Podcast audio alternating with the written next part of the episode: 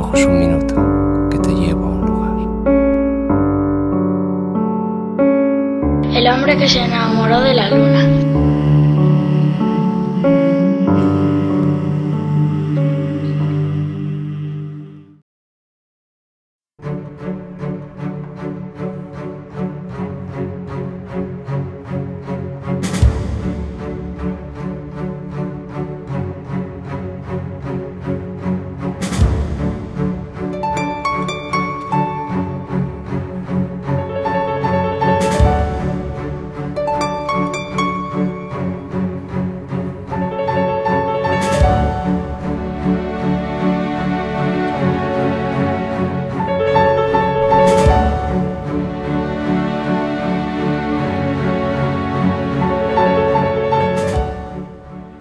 En épocas de política apocalíptica, algunos discursos encendidos reivindican la grandeza perdida de un pasado heroico, extraña nostalgia de tiempos en que los niños morían de una diarrea, las madres en los partos y las pestes mataban millones. Ahora has aprendido a añorar las pequeñas virtudes de la vida corriente, las asombrosas conquistas cotidianas. Abrimos el grifo y mana agua. Salimos de casa y las aceras están limpias. Si enfermamos, un médico nos atenderá.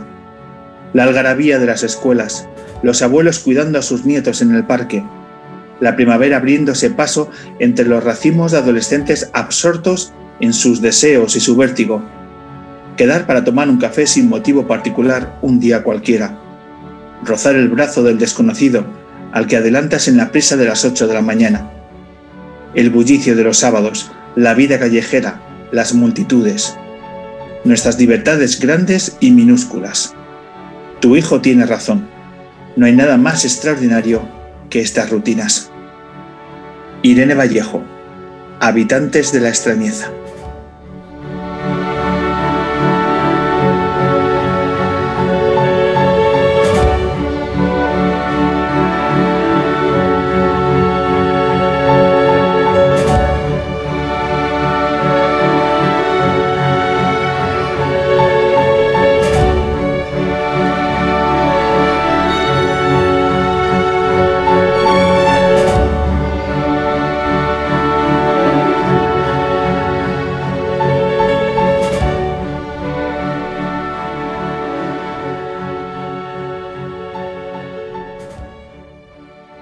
Bienvenidas, bienvenidos, edición 347 del hombre que se enamoró de la luna. Ya sabéis, en esta nueva temporada todos los miércoles publicamos un nuevo podcast desde Cuonda y que también puedes encontrar en el resto de plataformas de podcast habituales como Sony Box, Spotify, Apple Podcasts, etcétera, así como en nuestra página web en elhombreluna.com.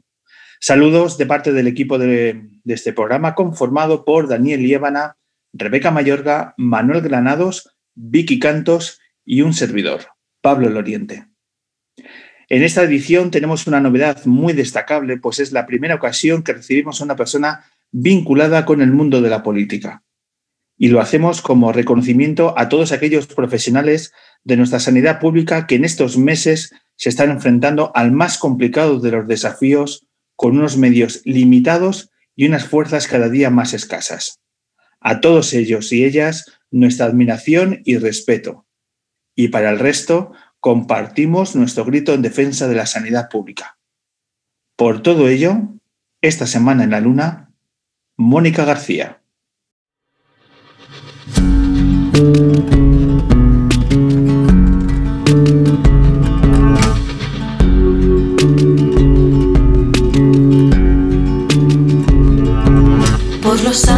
Ángeles de alas verdes de los quirófanos.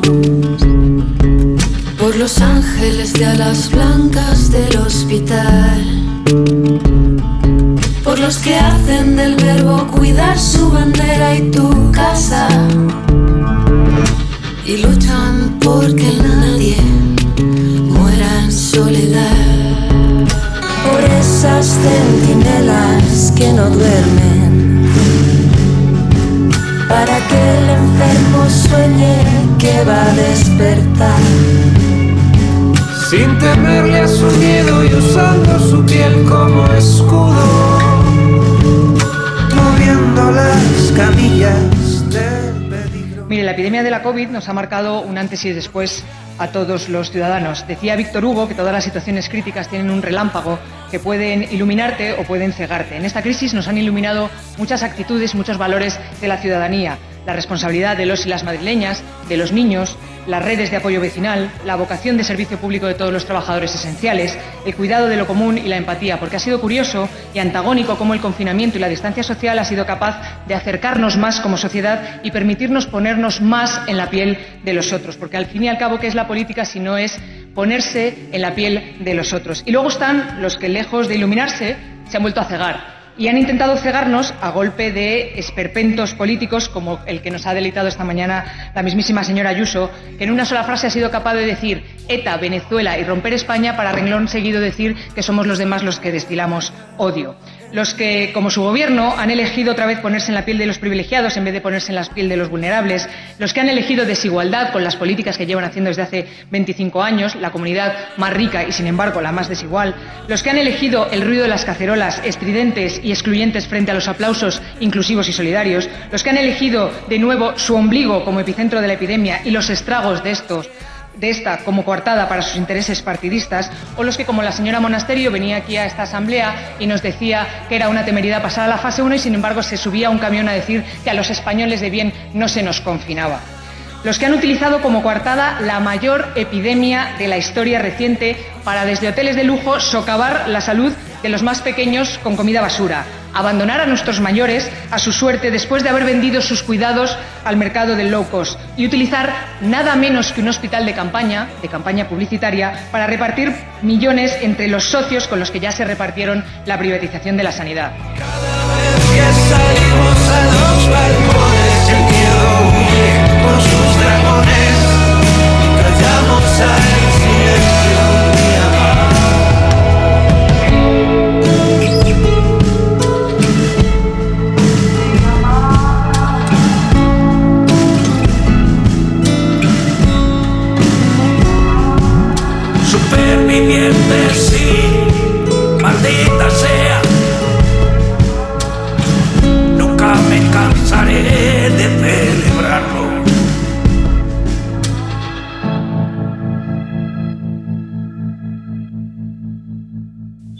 Hola, soy Mónica García, soy anestesista de profesión en el, Hospital 12 de Octubre de Madrid y desde hace unos años también lo compagino con la política y soy diputada ahora mismo del Grupo Parlamentario Más Madrid y portavoz de Más Madrid.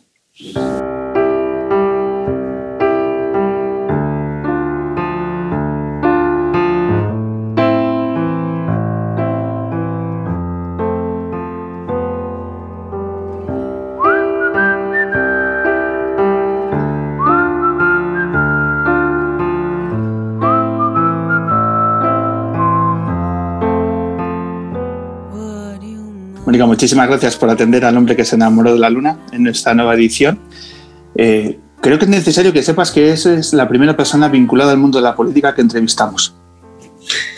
Bien, me gusta. me gusta por la invitación, por el honor de abrir esta, esta, esta parte porque creo que somos muchos los políticos que, además me ha gustado porque no has dicho eres la primera política, ¿no? sino eres la primera persona que se, que se dedica a la política. Y creo que somos muchos los que nos dedicamos a la política, los que tenemos una vocación política y que tanto nos dedica, estamos en la política activa como hay mucha gente también que, que tiene vocación política y que está en una segunda línea. ¿no? Entonces, bueno, creo que es una, es una línea interesante a seguir.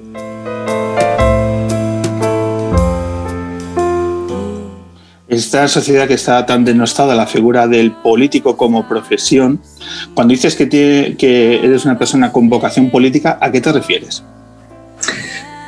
Pues mm, mira, hay una, hay una frase de un que se considera el padre de la medicina social, que se llama Rudolf Virchow, que hablaba de que la medicina es una ciencia social y la política no es nada más que medicina a gran escala. ¿no? Eh, yo lo considero, la política lo considero un oficio, más que una profesión, es un oficio. Y creo que todos tenemos una cierta vocación política, ¿no?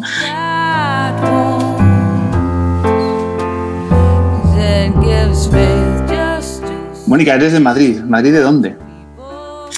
Pues de Madrid, Madrid.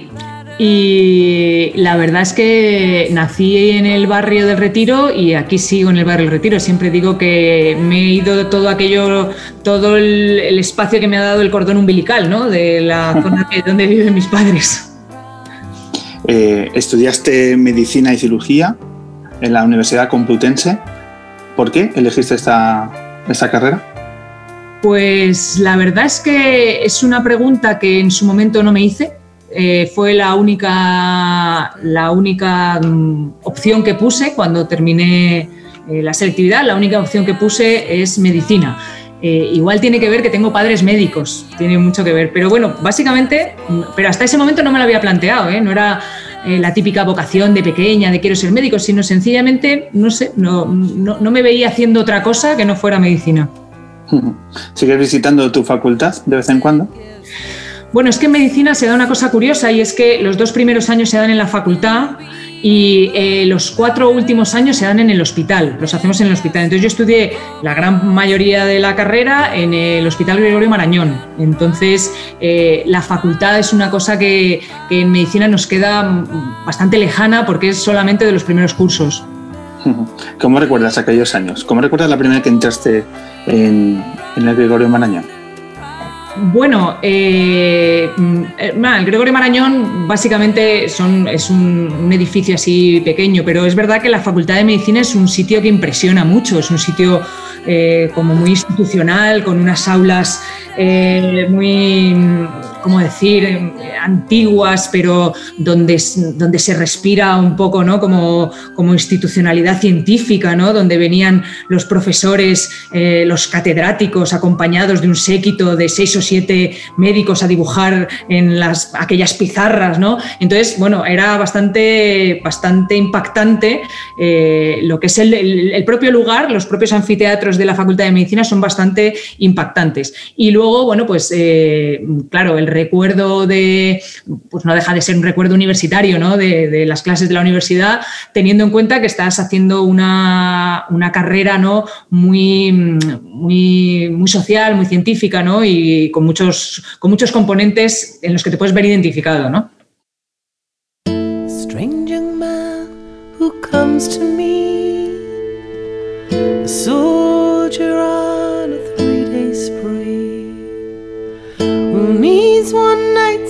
Ecstasy and a woman's arms to hide him.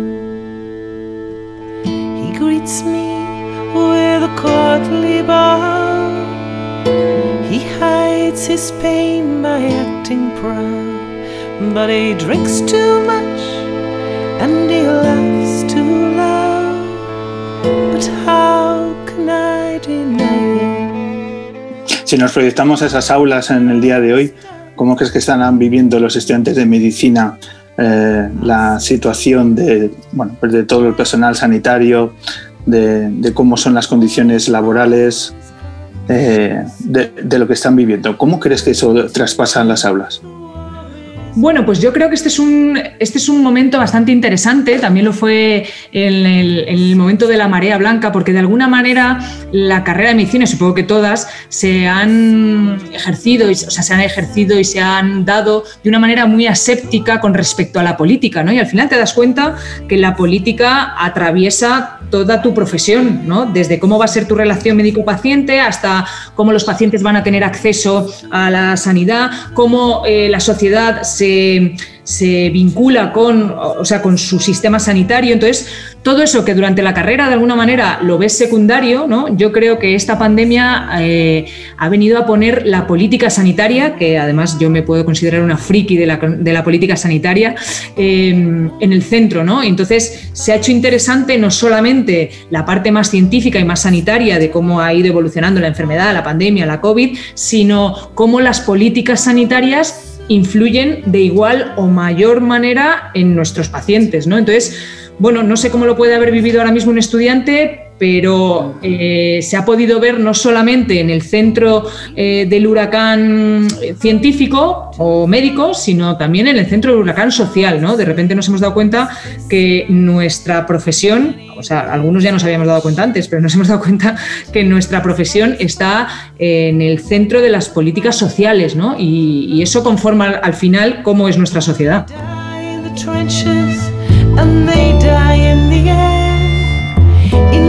Belgium and France, the dead are everywhere, and they die so fast,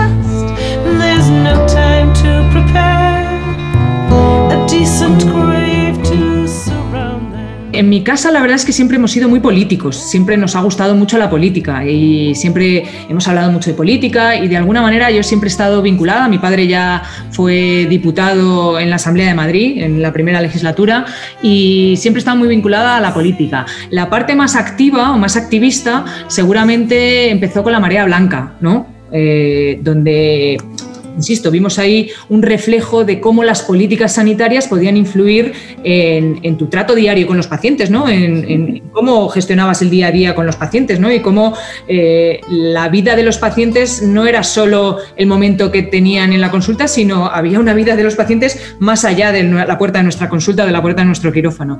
Entonces, bueno, se puede decir que en la marea blanca eh, mi activismo creció y además creció en el sentido en el que a mí me gustaba, que es la política sanitaria ¿no? y todo lo que tiene que ver con los sistemas sanitarios y la salud. Y luego, bueno, pues la verdad es que el devenir de la vida me ha llevado a ser diputada.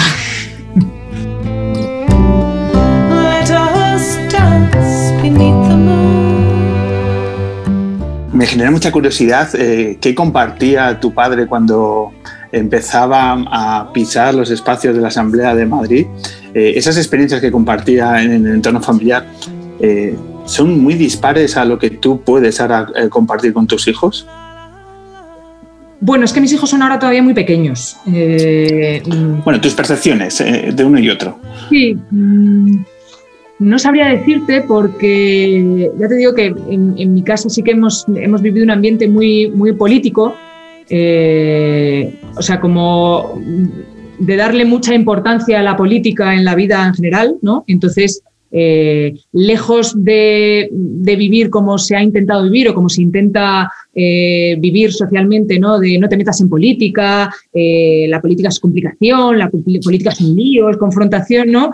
en mi casa, de alguna manera, siempre hemos visto la utilidad social de hacer política, ¿no? Entonces, bueno, pues en, en esa parte creo que mm, a mis hijos me gustaría inculcarles, a mis hijos y a, la sociedad, creo que había que inculcarle un poco la participación política. De hecho, la, política significa eso, ¿no? Participación eh, de, la gente en la polis, ¿no? En su propia sociedad. Y bueno, pues eh, ahora hay una tendencia que se ha agudizado, yo creo, de antipolítica, que es dañina no solo para ese anhelo de transformación social, sino también para, porque al final, si haces desaparecer la política, al final, mm, pues creo que tiene unas consecuencias sobre la sociedad que, son más graves que la propia política. ¿Cómo es la primera vez que entras en la Asamblea de Madrid y ya estás en la lista de Podemos y entras en el primer pleno eh, de, la Asamblea de Madrid?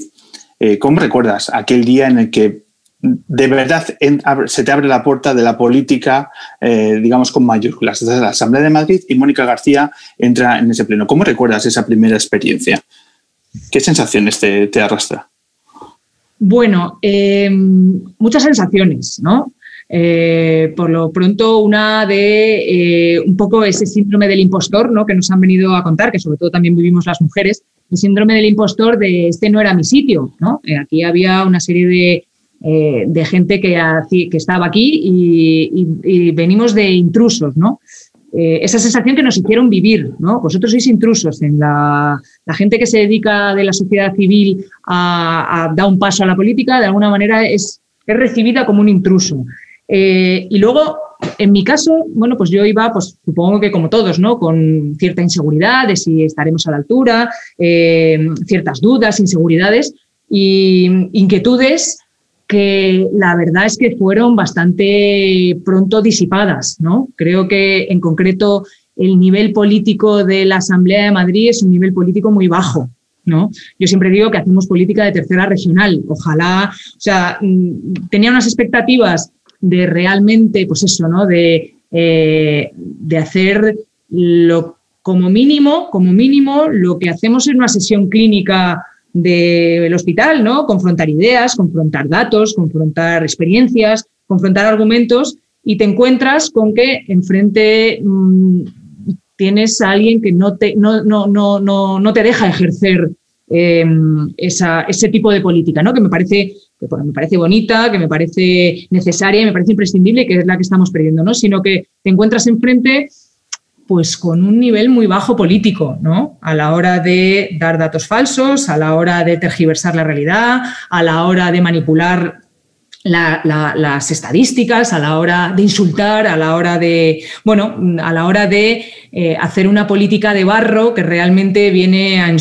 viene a entorpecer la propia proyección de la política. Yo siempre lo comparo con si tú vas a ver un partido de fútbol y hay un equipo que juega muy bien y hay otro que no hace más que faltas y juega mal y entorpece el juego. Al final el juego no es vistoso, ¿no? Y, y al final el juego político se convierte en algo que no trasluce realmente la importancia que tiene. ¿no? Y creo que también esto es una estrategia política. ¿eh?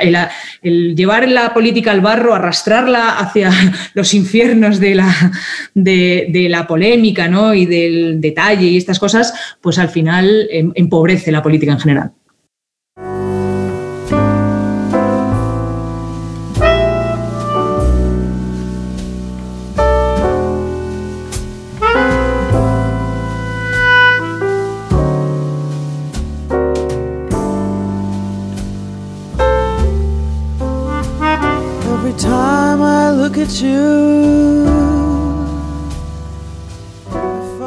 ¿Uno se acostumbra a hacer política en el barro? Mm, yo no, la verdad. O sea, quiero decir, me parece que es, eh, es, una, es, una, pérdida del coste de oportunidad. Es una pérdida de oportunidad porque es como si, pues eso, ¿no? Como si tú pudieras hacer algo eh, interesante, algo intelectualmente activo, eh, te preparas para algo, llevas al pleno datos, llevas al pleno argumentos, buscas ejemplos y de repente llegas allí y, y lo único que encuentras son argumentos de brocha gorda, insultos, paralelismos absurdos y falacias, ¿no? Entonces yo no me acostumbro, es más, me parece, eh, hay días que salgo incluso con mal cuerpo, ¿no? De qué, pena, ¿no? Qué pena que, estemos rebajando un oficio tan que podría ser tan bonito como la política, ¿no? Que lo estemos rebajando a estos niveles, ¿no? Claro, al final nos habla de ideas y nos habla de ese minuto que se convierte en viral y que al final, y al final están en las redes y demás. ¿Qué sientes, Mónica, en esos días que te vas rara de la asamblea, cuando luego te ves en los informativos que solo mueven ese minuto viral? ¿Cómo se siente una? Bueno, yo creo que eso mm, lo tenemos que dar una vuelta como sociedad, ¿no? El que seamos capaces de poner el foco en las cosas pequeñas, en las cosas que no, que no tienen ninguna que no son importantes, ¿no?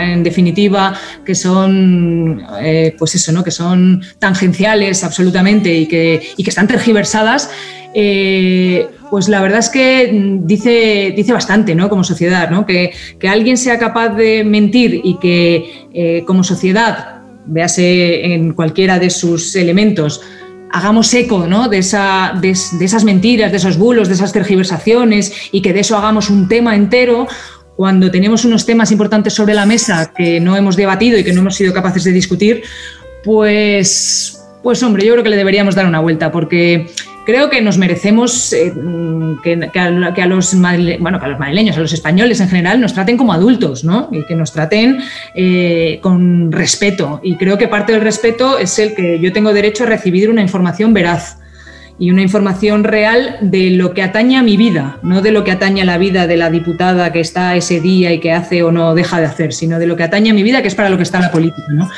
Pero bueno, al final son herramientas que, ya lo hemos visto ¿no? con Trump y ya lo hemos visto, o sea, que son herramientas meditadas y son herramientas que van dirigidas realmente a, a desenfocar la política. Y es así, lo que pasa es que entramos al trapo, es verdad.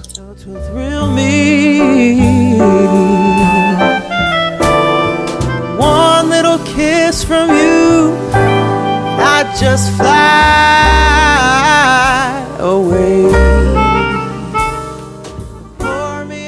entiendo que es humano en un momento de perder el control o incluso arrepentirse de alguna frase, de, decir, joder, ¿por qué ahora me van a sacar de contexto esta frase y tal? ¿Cómo consigue uno eh, intentar no eh, estar al mismo nivel de las personas con las que estás interpelando? Entiendo que eso debe ser bastante complicado.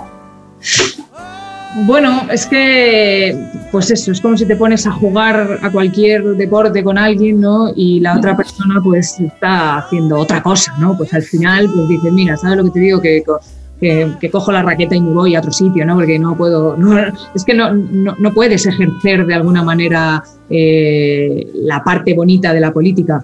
Eh, mira, yo las veces que me he quedado más preocupada de cosas que, que he dicho, ha sido porque en las cosas que me he preparado me he equivocado en algún dato, me he equivocado. Y entonces me, he quedado pensando, esto no era 111 euros, eran 56, lo he calculado mal, como alguien lo vea, no sé qué, no sé cuántos, cosas bastante mínimas que además luego yo he rectificado y que luego te das cuenta que quedan exactamente igual. O sea que incluso ahondando un dato que no sea del todo veraz, es que da igual. Y yo lo que me planteo es que hay que tener bastante valor para salir a una entrevista, para salir a una tribuna, para salir a una rueda de prensa a dar datos falsos y tergiversados. Quiero decir, hay que valer para eso. No, a mí ya te digo que las, dos veces así que me he quedado un poco más preocupada ha sido por, pues, por, por, dos cosas que he dicho en las cuales me he equivocado, ¿no? O las he dicho mal en el momento y en vez de decir tres de cada diez he dicho cinco de cada diez, yo que sé, alguna cosa así. Y, bueno, entonces dices, bueno, entonces la gente que sale aquí a mentir, eh, ¿en, qué, está pensando? ¿no? Porque sabe que es manifiestamente mentira lo que está diciendo, ¿no? ¿Cómo preparas tus interlocuciones? O mejor dicho, ¿cómo preparáis? ¿Qué equipo tienes? Bueno, a mí eh, como mm, me gusta mucho o sea, eh, preparármelas yo, tengo sobre todo la parte de, los datos, de la cosa más rigurosa, la parte sanitaria, además llevo muchos años, ¿no? De alguna manera y tengo mm, de alguna manera muchas herramientas, ¿no? Para, para sacar datos y saber de dónde los tengo que sacar. Y además, como lo vivo también como médica dentro de un hospital, pues sé, tengo un pie en la realidad y sé cuál es la realidad ¿no? de, la interpretación de los datos. ¿no? Entonces, bueno, en general las intervenciones eh, tengo un equipo que me echa una mano y que me, aconseja y me ayuda y me, y me, dice, pues, pues esto es interesante o esto que has pensado no es interesante o esto le podemos dar más, más foco pero bueno, me gusta, me gusta hacerlas, hacerlas yo así. No tenemos la mejor sanidad del mundo, pero sí que tenemos a unos profesionales que son de los mejores capacitados del mundo. ¿Y saben lo que les hacen hacer esos profesionales nada más pisar el sistema sanitario público de la Comunidad de Madrid?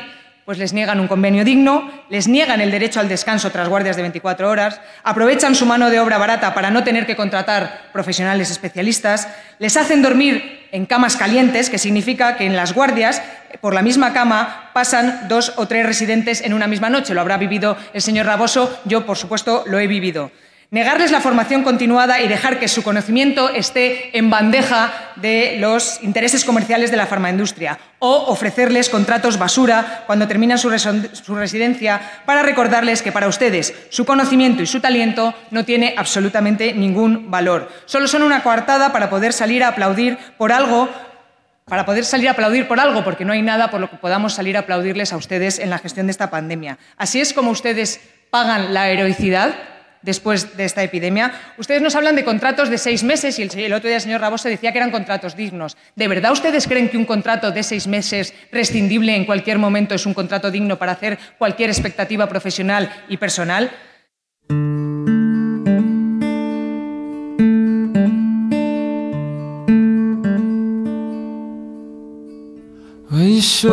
Didn't look like you were having any fun.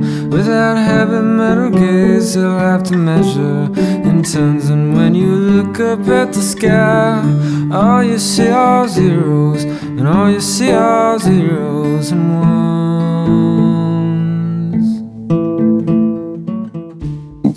Eh, ¿Sigues compaginando tu labor de anestesista en el 12 de octubre con tu labor política?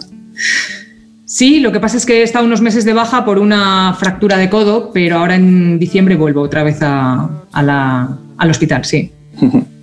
Eh, el hospital que no, no quiero dejar de citar, es que nosotros hicimos un programa, Mónica, en la azotea del Ah, Hospital sí. Materno Infantil eh, en septiembre del año pasado para las familias y todos los niños y niñas que estaban en aquellas semanas hospitalizados.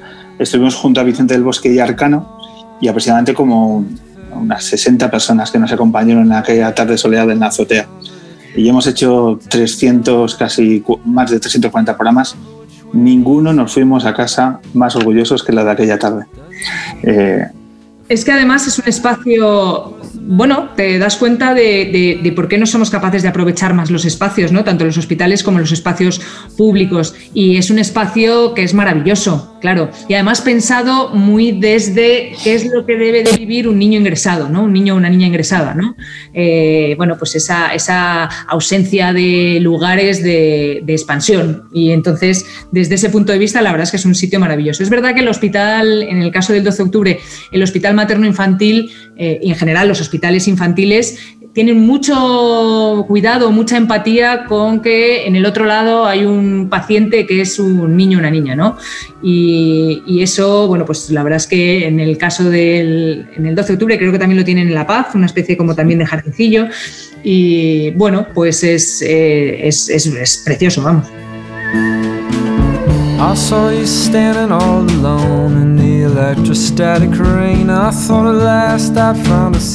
I.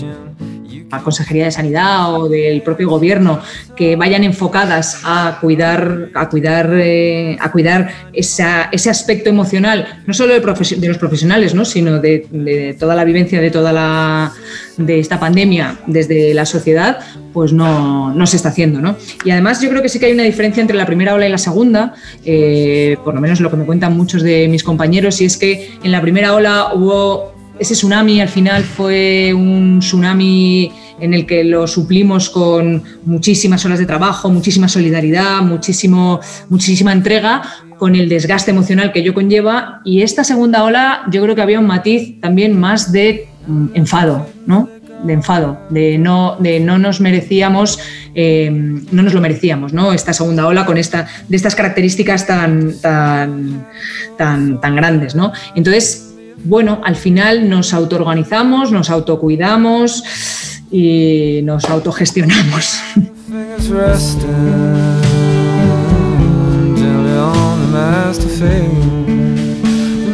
¿Qué te dicen tus compañeros y compañeras del hospital después de, de verte en la asamblea de cómo estás luchando por la sanidad pública? Luego llegas allí, llegas a los pasillos, llegas a, a vuestro espacio, a vuestra casa. ¿Qué feedback te dan? Bueno, en- como has dicho bien, en nuestro espacio, en nuestra casa, pues seguimos teniendo el mismo, de alguna manera, el mismo trato, ¿no? Me ven más como mm, la Mónica anestesista que la Mónica política, ¿no? Pero bueno, mucha gente que me lo agradece, hay mucha gente que, que se siente representada, hay mucha gente que se siente valorada, ¿no? Eh, claro, está trascendiendo más allá, evidentemente, de la Comunidad de Madrid. Porque como lo que ocurre en esta comunidad tiene un eco mayor que lo que ocurre en tantas otras, pues al final el impacto es el que es. Nosotros hemos hablado con una muy buena amiga del programa, eh, enfermera del Hospital Universitario de Donosti. Eh, hemos hablado estos días con Elena Lur- Lurgain y ante la noticia de que íbamos a hablar contigo, ha estado hablando con sus compañeros y compañeras del Hospital Universitario y, y me ha mandado un testimonio. Me ha mandado un testimonio porque yo creo que es muy importante el feedback de los profesionales de la rama sanitaria y que como yo creo que este, esta lucha va más allá de, desgraciadamente, lo que está pasando en la Comunidad de Madrid, me gustaría que escucharas el testimonio de, de esta enfermera, de Elena Lurgain, que lo que hace es poner voz a lo que le han comentado sus compañeros y compañeras. ¿Te apetece escucharlo? Sí, claro.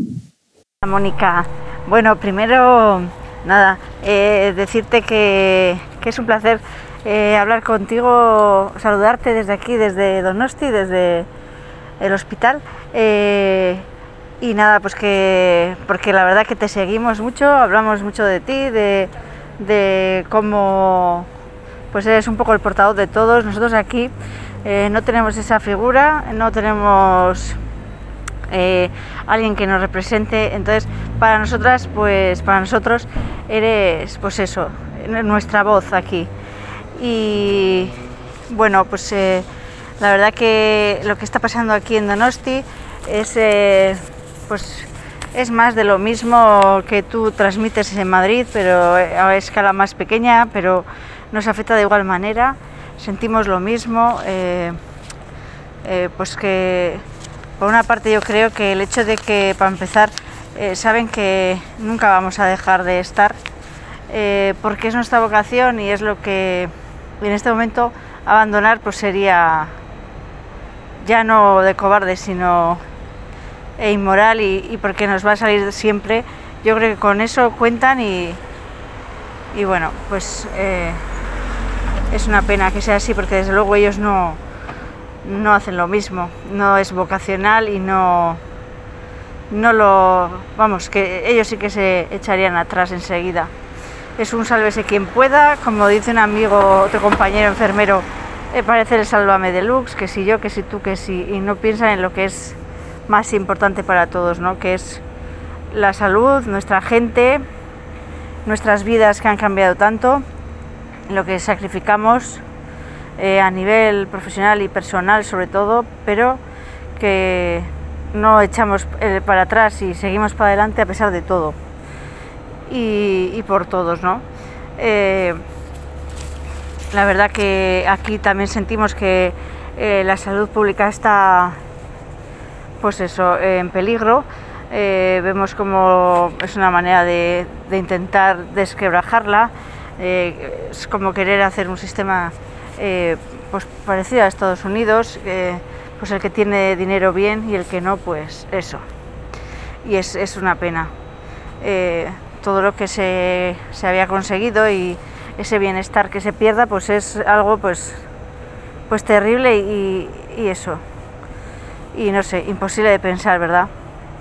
Eh, nada, decirte que pues que nos gustaría que hubiera más políticos como tú, políticos que están en primera línea, que saben lo que hay, que transmiten pues eso, eh, la realidad, ¿no? Eh, desde primera línea y que, mm, que esos políticos pues no, no hay, ni aquí ni allí. Nos gustaría pues decirte que, que ojalá eh, hubiera mucha gente como tú eh, y que bueno, que ojalá tengas pila para seguir aquí, o sea, en Madrid, aquí en Euskadi en, y en todo el mundo, la verdad. Ojalá hubiera muchas Mónicas. Bueno, Milla Milla Esquer, muchas, muchas gracias, mucho ánimo y un abrazo muy grande. Y que nada, que desde aquí te seguimos y te apoyamos siempre. Un abrazo grande, grande. Agur. Con estas cosas me, me emociono un poco porque con esto ya está recompensado todo, ¿vale? Todo el trabajo y con esto ya eh, la gente que me dice, oye, muchas gracias, eh, eh, representas lo que, lo que yo, o sea, lo que está pasando en la realidad, ya con eso yo me doy ya por compensada en el mundo político, ¿no? claro, es que el, bueno, mm, venimos de una época, y no sé si con esta pandemia lo vamos a conseguir revertir, en la que pues eso, se ha estado desmantelando mm, de una manera eh, programada, sistemática y obcecada el sistema de bienestar. Y obviamente nosotros somos una sociedad en la que en teoría le dábamos valor a nuestros sistemas públicos y a nuestro sistema sanitario. Nuestro sistema sanitario era nuclear ¿no? en, nuestra, en nuestra sociedad y hemos visto pues con poco a poco se ha ido deteriorando. Y obviamente es imposible deteriorar el sistema sanitario sin deteriorar a los profesionales, que son el cuore del sistema. De hecho, es tan fácil deteriorarlo como deteriorar a los profesionales, ¿no? Quitarles la motivación, eh, ningunearles, ponerles a la cola ¿no? de las prioridades políticas, ¿no? Eh, y bueno, pues en esta pandemia también hemos vuelto a ver que no estamos en, la primera línea de las prioridades políticas, pese a que teníamos una pandemia sobre nuestras espaldas, ¿no? Y al final, como decía, como decía bien Elena, eh, saben que, o sea, que tú no vas a dejar a un paciente, aunque se haya pasado tu turno, no vas a dejarle ahí esperando, que vas a atender a todo el mundo y que, y que en eso sí que somos eh, un sistema público que, que, nunca se ha dejado a nadie fuera, ¿no? Y en esta pandemia pues tampoco no le vamos a dejar a nadie fuera, ¿no? Pero bueno, nada, muchísimas, muchísimas gracias, la verdad es que me emociona mucho. Es un relato agridulce porque emociona cuando dice Elena que la sensación es que esto es un sálvese quien pueda. Bueno, es que hemos conformado una sociedad del sálvese quien pueda, claro. Nosotros lo venimos diciendo desde hace mucho tiempo, ¿no? El sálvese quien pueda y la ley de la selva, ¿no? Y la ley del que más del que más tenga, ¿no? Mm, eso, ese, es el sustrato social que hay detrás de todo esto, ¿no? El individualismo social, la falta de empatía, el, ah, si has nacido en un barrio eh, desfavorecido, mala suerte, algo habrás hecho, ¿no? La culpabilidad, la falsa meritocracia, la falsa libertad.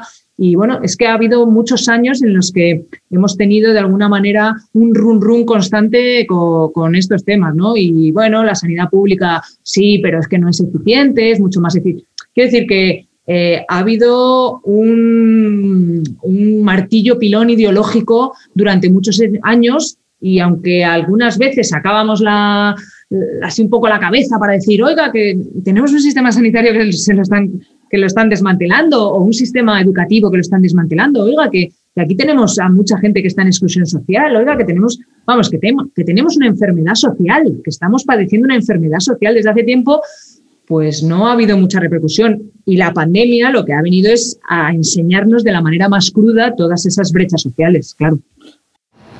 One, two, one, two, three, four.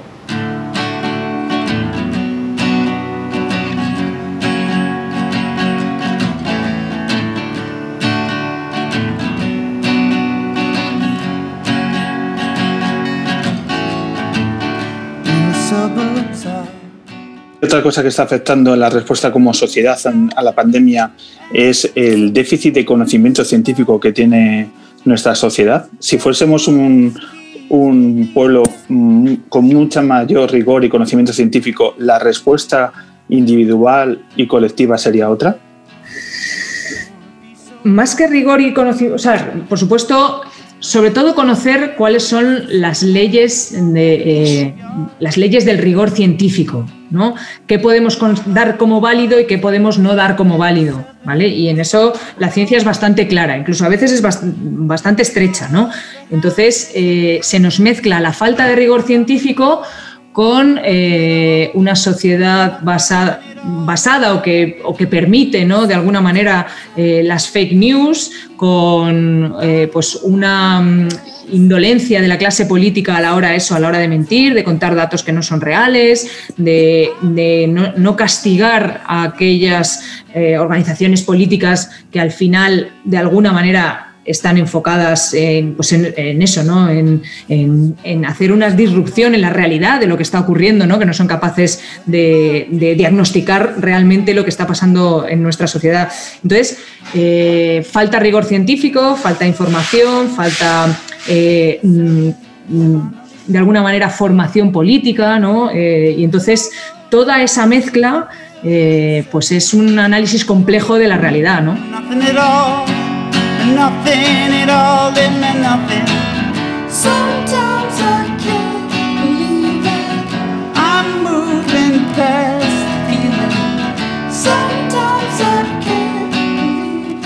¿Cuántos perfiles hay en la Asamblea de Madrid eh, como el tuyo? Personas que han tenido un recorrido académico y profesional en, la, en el ámbito sanitario y que ahora mismo está tomando decisiones o está poniendo su conocimiento en la Asamblea.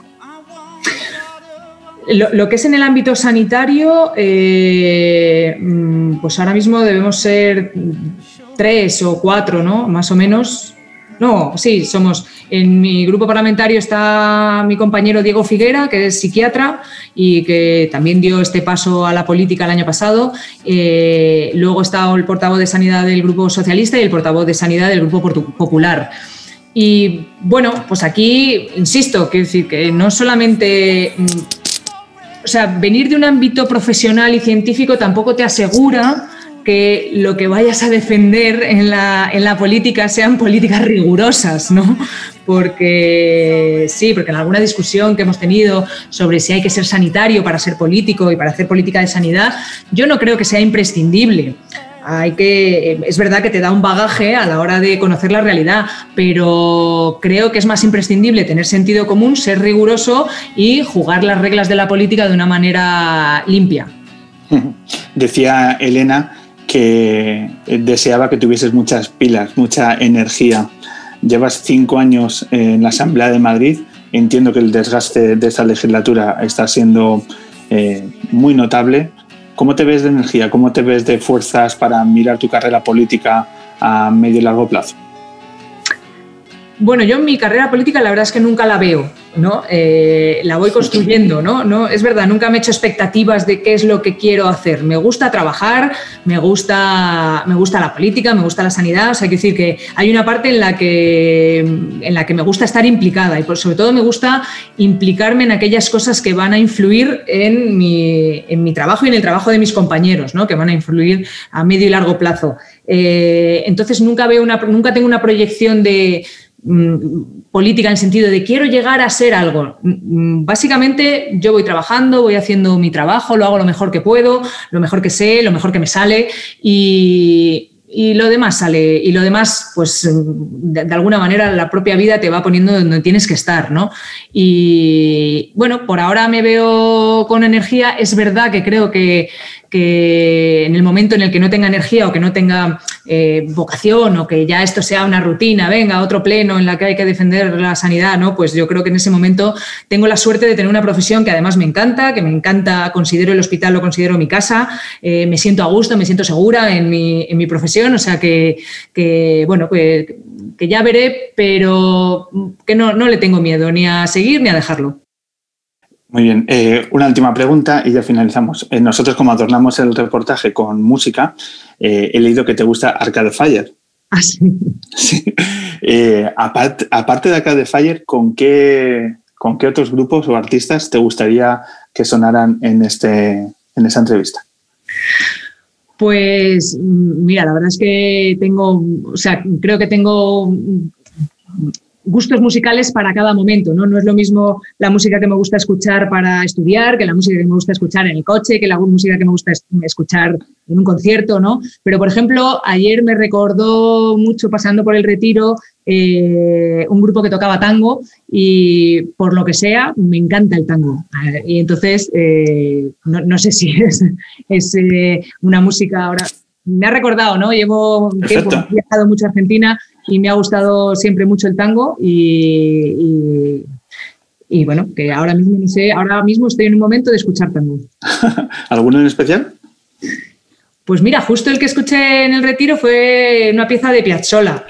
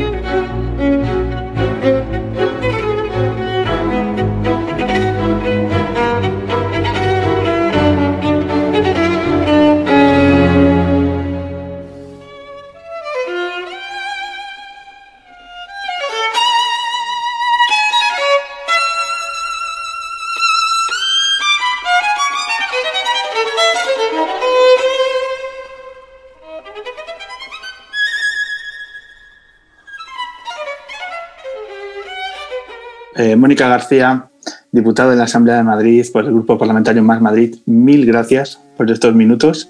Y sobre, y sobre todo eh, enhorabuena y desde aquí toda la energía para seguir poniendo voz a, defender algo que debe ser transversal y que debe ser la joya de la corona de este país, que es la sanidad pública y que todos teníamos que poner mucho más para defenderla, más allá de los colores políticos y demás, y que haya persona que lo, que lo esté defendiendo como lo estás haciendo tú, nos llena de orgullo, así que enhorabuena por tu trabajo.